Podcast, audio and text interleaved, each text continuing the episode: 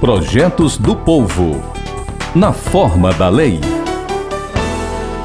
Atraso no crescimento, atraso no desenvolvimento motor, atraso no fechamento das fontanelas cranianas, conhecidas como moleiras, ossos longos, encurvados e com as extremidades alargadas, deformidades na coluna, como escoliose, dores musculares. Estamos falando de alguns dos sintomas que apontam para o raquitismo. Somente os exames levarão os médicos ao diagnóstico preciso. Se raquitismo hipofosfatêmico ou hipocalcêmico.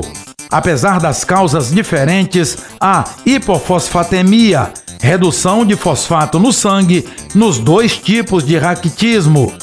As características clínicas variam, desde a fraqueza muscular, insuficiência respiratória, insuficiência cardíaca, convulsões, até o coma. O raquitismo hipocalcêmico é um distúrbio quase sempre hereditário do metabolismo da vitamina D, em alguns casos raros, o distúrbio é produzido como consequência da presença de certas formas de câncer, como tumores de células gigantes do osso, sarcomas, câncer da próstata e câncer da mama. O que fazer, além dos exames e tratamento? Conscientizar, identificar e tratar.